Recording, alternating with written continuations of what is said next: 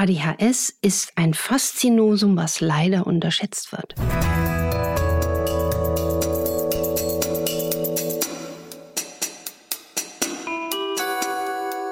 Dr. Anne Fleck, Gesundheit und Ernährung mit Brigitte Leben.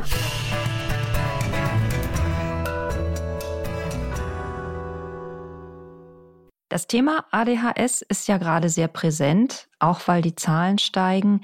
Etwa fünf Prozent aller Kinder leiden darunter und im Moment erkennen sich auch immer mehr Erwachsene in den Symptombildern wieder.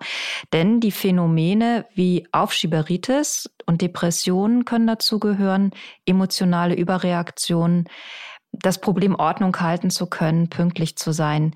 Das klingt nach einem Fall für die Verhaltenstherapie, aber es gibt auch andere und auch ernährungsspezifische Ansätze. Und nicht nur über diese wollen wir heute sprechen. Und wir, das bin ich, Dr. Anne Fleck, genannt Doc Fleck. Und Maike Dinklage von der Brigitte. Und diesen Podcast könnt ihr hören auf RTL Plus Musik und natürlich auf allen anderen Plattformen. Wir steigen gleich mal ein, Anne, und ich frage dich zu deiner ärztlichen Sicht. Ist es gut, dass überhaupt jetzt so viele erwachsene Menschen überlegen, ob sie nicht vielleicht ADHS haben? Oder pathologisieren wir da gerade Verhaltensweisen, die man, wo man dann früher vielleicht gesagt hätte, ja, so bin ich halt eben, immer ein bisschen unpünktlich und ich neige auch zum Aufschieben, aber das gehört halt zu mir. Ich finde es schon gut, dass man hinterfragt, was ist mit mir los, wie geht es meinem Körper, ohne in eine ähm, übertriebene Selbstbeobachtung zu kommen. Also wie wenn du mit der Lupe den Flügel von einem Insekt dann noch äh, betrachten willst. Aber wir wissen inzwischen, aktuell schätzt man, dass auch zwei bis vier Prozent der Erwachsenen davon betroffen sein können. Und das ist eben nicht wenig. Was mich nur bei dem ganzen Thema immer besonders berührt, wie bei allen Symptomen, egal ob ADHS-Symptome oder Reizdarm, Migräne, Gelenkschmerz, wir müssen immer mehr die Ursachen erforschen. Wir sind immer ganz schnell bei der Symptombehandlung. Wie kriegen wir das Symptom weg, anstatt wirklich ehrliche Forschung anzuregen, was steckt dahinter? Und das ADHS beim Erwachsenen muss man leider auch sagen, das wird im Moment kaum erkannt. Es ist aber auch so, dass ADHS auch eine kleine so Besonderheit des menschlichen Seins ist. Ich würde es eben nicht nur pathologisieren, weil das sind ja Menschen, die eben unglaubliche Talente haben. Ich denke da auch an ganz, ganz lieben Freund, der leider letztes Jahr einen schweren Schlaganfall hatte und, und nicht mehr bei uns ist. Und der war für mich das Sinnbild des ADHS. Er wusste es auch. Der war unglaublich äh, erfinderisch. Er war unkonventionell. Er war mutig. Das war so ein Weltverbesserer. Der konnte streiten. Das war unglaublich, ja. Und er war auch hartnäckig bei der Sache, akribisch in den Wahrnehmungen und ähm, er war einfach auch unglaublich ehrlich, was ich ja wahnsinnig mag, die ehrlichen Menschen.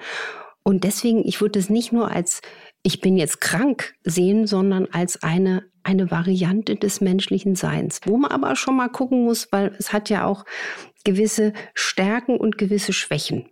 Ich finde es eigentlich ganz schön an dieser Entwicklung, wie im Moment öffentlich über ADHS gesprochen wird, dass es eben auch mehr so um die Stärken geht. Also, dass sich Betroffene dann eben auch trauen zu sagen, aber bestimmte Sachen laufen bei mir auch ganz gut oder das bringt diese Erkrankung mit sich. Also sowas wie Kreativität oder dass das eben, wie du das auch beschrieben hast, besonders feinfühlige Menschen oft sind, das hat ja auch ganz viele positive Aspekte. Also eigentlich geht mit dieser Negativentwicklung, dass sich so viele Menschen darin erkennen, die gute Entwicklung einher, zu sagen, es hat auch positive Aspekte, die vielleicht aber im Erwachsenenalter auch leichter zu erkennen sind als bei Kindern, die ja nochmal ein anderes Symptombild dann haben. Genau, und ich rede immer gar nicht mehr so gern von Krankheiten, sondern eher von Symptomen oder Regulationsstörungen des Ich habe mich eben auch ein bisschen schlecht gefühlt, als nee, ich das Wort benutzt habe. Und, und dieses, ne, also auch wenn ich mir jetzt auch an meinen alten Kumpel denke, dieses Hilfsbereite, der war immer da. Also selbst wenn du den Jahre nicht gesehen hättest, der war, stand da wie eine Säule.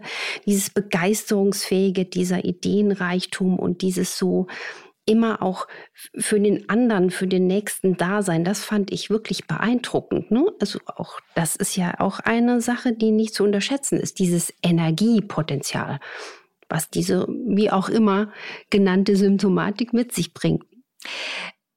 Wenn man ein bisschen einsteigt in das, was es schon so gibt im Bereich ernährungsmedizinischer Hilfestellung, dann landet man ganz schnell bei der sogenannten Oligoantigen-Diät. Das scheint ein relativ vielversprechender Ansatz zu sein. Dabei sind nur Lebensmittel mit sehr geringem allergenen Potenzial erlaubt. Und die mit höherem Allergieverdacht, also so Dinge wie Milch, Eier, Nüsse, Gluten und vor allen Dingen eben auch alle Zusatzstoffe, die nimmt man dann nach und nach wieder dazu. Was hältst du denn davon? Also man muss ganz klar sagen, dass man durch eine individuell passende Ernährungsumstellung ganz eindeutig ADHS-Symptome lindern kann und auch Medikamente, falls sie nötig sind, gravierend einsparen kann. Aber die individuelle Abstimmung auch der Ernährung auf den Einzelnen ist unbedingt wichtig. Und es gibt wirklich Hinweise, dass diese sogenannte Oligo-Antigene Diät die Symptome verbessert. Da unterscheidet man auch zwei Phasen. Das heißt, man macht so eine gewisse Auslassphase von zwei, vier Wochen. Da nimmt man potenziell problematische Lebensmittel raus. Also wie eben schon angedeutet, vor allen Dingen Kuhmilch, Kuhmilchprodukte, also zum Beispiel Käse, Joghurt, aber auch Ei, Soja, Gluten und Nüsse. Aber auch wichtig ist dieses ganze Potenzial der Zusatzstoffe, der verarbeiteten Produkte wirklich auszugrenzen, ja, also auch verarbeitete Lebensmittel, Wurstwaren, Fertiggerichte, Fastfood.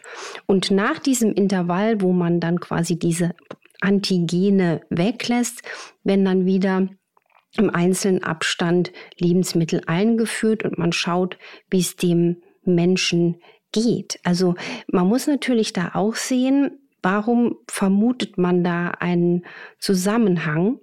Und zwar, man denkt eben, dass der Stress, den die ADHS Menschen haben, eine unmittelbare Reaktion auf das Immunsystem hat.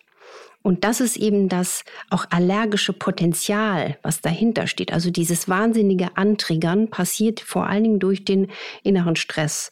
Und wenn man da sozusagen das Zusammenspiel von negativem Stress, Psyche und Immunsystem betrachtet und dann individuell ernährungsmedizinisch arbeitet, kann man Symptome lindern. Aber eins ist ganz, ganz wichtig bei der ähm, Ernährung.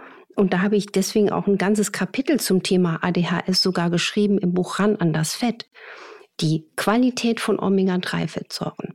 Da gibt es wunderbare, belegte, solide Daten zu. Und das ist für mich so ein bisschen das Königslebensmittel, was die brauchen. Einfach weil Omega-3 in einer guten Qualität, zum Beispiel jetzt natürlich auch, auch Nüssen würde einem einfallen, aber eben aus hochpotenten, frisch produzierten Algenölen wirklich unmittelbar auch das Nervenkostüm stärkt. Ist das deine Empfehlung für Kinder und Erwachsene gleichermaßen? Ja. Und auch deine Empfehlung für Menschen, die an ADS und an, äh, beziehungsweise oder an ADHS leiden. Also das eine hat ja diese starke Bewegungskomponente, die andere nicht in dem Maße. Beide. Beide, unbedingt. Also das ist so faszinierend zu sehen, weil das ist ja auch ein Ansatz, das habe ich auch sicher auch hier schon oft gesagt. Wenn wir uns vorstellen, der Körper besteht aus Millionen Zellen und die Zellmembran ist die Ritterrüstung jeder einzelnen Zelle. Die besteht vornehmlich in ihrer gesunden Funktion aus qualitativ guten Fettsäuren, vor allen Dingen Omega-3. Das heißt, wenn wir das in unserer Ernährung berücksichtigen, haben wir unmittelbar einen Hebel, nicht nur um ADHS-Symptome zu lindern, grundsätzlich alles, was Gesundheit fördert, zu stärken. Und alles, was in die Richtung neurologische Symptome geht, Stresssymptome geht, Depressionssymptome geht, braucht qualitativ gutes Omega-3. Du hast eben schon erklärt, dass es diesen Zusammenhang gibt zwischen der Ausprägung des ADHS und des, des Immunsystems. Trotzdem nochmal die Frage, kannst du das noch ein bisschen mehr spezifizieren, weil auf den ersten Blick scheint Allergie und psychologische Verfasstheit äh, und Unruhezustand äh, und alles, all das, was mit ADHS einhergeht, ähm, relativ weit voneinander entfernt. Vielleicht kannst du das noch ein bisschen klarer für unsere Hörerinnen machen. Also man muss vor allen Dingen, wenn man das mit der Allergie thematisiert, muss man aber auch sehen, dass die ADHS-Symptomatik ähm, eine nicht zwingend allergisch bedingte Störung ist, die auf Dauer diätetisch behandelbar ist oder behandelbar werden ich glaub, muss. Ich glaube, das ist ein ganz wichtiger Satz. Genau. Mhm. Das muss man unbedingt dazu sagen. Und was mir aber auch ganz wichtig ist, weil diese Symptomatik mit so viel stressbedingten Folgen zu kämpfen hat und deswegen das Abwehrsystem geschwächt ist, muss man bei diesen Menschen auch unbedingt darauf achten, dass sie eben nicht eine Autoimmunkrankheit ausbrüten. Also dabei denke ich vor allen Dingen an den oft übersehenen Diabetes Typ 1 oder die Hashimoto-Thyreoiditis. All das spielt eine riesige Rolle als Komorbidität von ADHS. Und da bin ich wie so ein Detektiv immer dabei, herauszufinden, ist da was im Busche? Weil Autoimmunleiden werden meist sieben, acht Jahre zu spät erkannt. Und das kann man eigentlich durch moderne Blutanalysen auch schon mal herausfinden, ob jemand auf einer Rampe zur Autoimmunerkrankung steht. Gibt es Lebensmittel, die man bei ADHS ganz grundsätzlich dauerhaft reduzieren oder weglassen sollte? Jetzt mal unabhängig von den allergenen Erfahrungen, die man dann gemacht hat.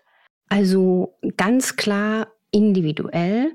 Und ich bin auch immer ein Freund davon zu sagen, was ist denn besonders gut? Also vor allen Dingen viel Grünzeug, die meisten Gemüse- und Obstsorten nach individueller Verträglichkeit sind ideal. Glutenfreies Getreide und Kartoffeln, gute Eiweißquellen, die man mag und die man gut verträgt. Was man wirklich meiden sollte, ist wahrscheinlich jede Art von Gluten und viele Zusatzstoffe. Bei Gluten gibt es natürlich keine großen äh, Daten zu, das kann man individuell ausprobieren.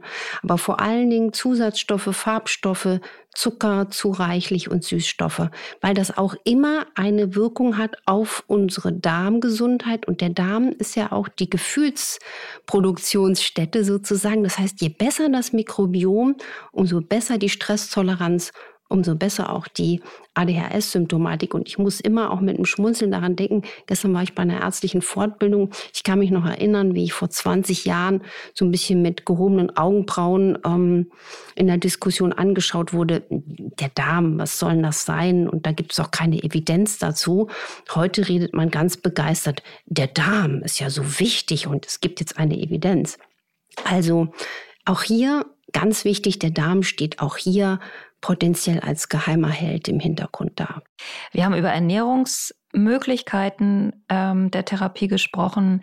Verhaltenstherapie, Psychotherapie. Gibt es andere alternativmedizinische Ansätze, die helfen können? Also ich denke zum Beispiel auch an die TCM, mit der du dich ja auch gut auskennst. Ich könnte mir zum Beispiel vorstellen, dass Akupunktur wirkungsvoll sein könnte. Absolut. Da gibt's auch äh, eben auch aus der Empirie, aus der Erfahrung in der Praxis ganz, ganz fantastische Belege für, weil das Prinzip der TCM ist ja auch wirklich dieses Ausgleichen. Ich sage mal auch ein bisschen wie so ein Autobahnstau. Ne? Da staut sich die Energie, das Überschießen, da wird so eine Ausgleich Struktur geschaffen und das hat einen ganz ähm, faszinierenden Effekt. Und das Schöne bei der TCM und Akupunktur ist, dass jeder, der das wirklich kann, das ist ja auch eine Heilkunst, die gekonnt werden muss. Kunst kommt ja von dem Wort können, dass man dann auch wirklich individuell arbeiten kann. Aber bei der Akupunktur, wenn ich die jetzt in der Praxis mache, bin ich auch so pragmatisch dann dabei, dass ich merke, wenn jemand nach zwei, drei Sitzungen keinen spürbaren Effekt hat, was es aber kaum gibt, dann finde ich, kann man das dann auch lassen. Aber die Akupunktur setzt sich wirklich mit so viel Freude ein. Also allein jetzt, wenn wir an die Heuschnupfenzeit denken, wie klug es ist, quasi bevor Symptome auftreten, dann mal eine Akupunktur zu probieren. Das kann wirklich diese Allergie deutlich mindern. So viel für heute. Kurze Info noch. Anne ist auch bei den RTL Docs dabei und die könnt ihr jeden Donnerstag ab 14 Uhr bei RTL sehen, also bei Punkt 12. Und da beantwortet sie dann auch weitere Fragen. Und wenn ihr zu diesem Podcast, zu anderen Themen Fragen habt, dann schickt gerne eine E-Mail an uns. infoline.brigitte.de ist da für euch die richtige Adresse. Und nächste Woche beschäftigen wir uns mit so kleinen, fiesen Spinnentieren, die ihr alle kennt und womöglich auf euren Hunden und Katzen auch sehr gut kennt. Also wir reden über Zecken, Zeckenbisse, Zeckenstiche und alles, was daraus werden kann und damit einhergeht. Und wir freuen uns schon drauf. Bis wir dann. freuen uns drauf. Bis dann.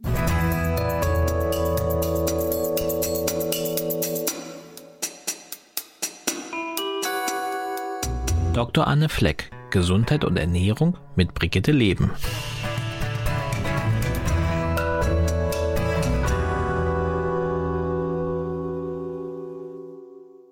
Dieser Podcast ist eine Produktion der Audio Alliance.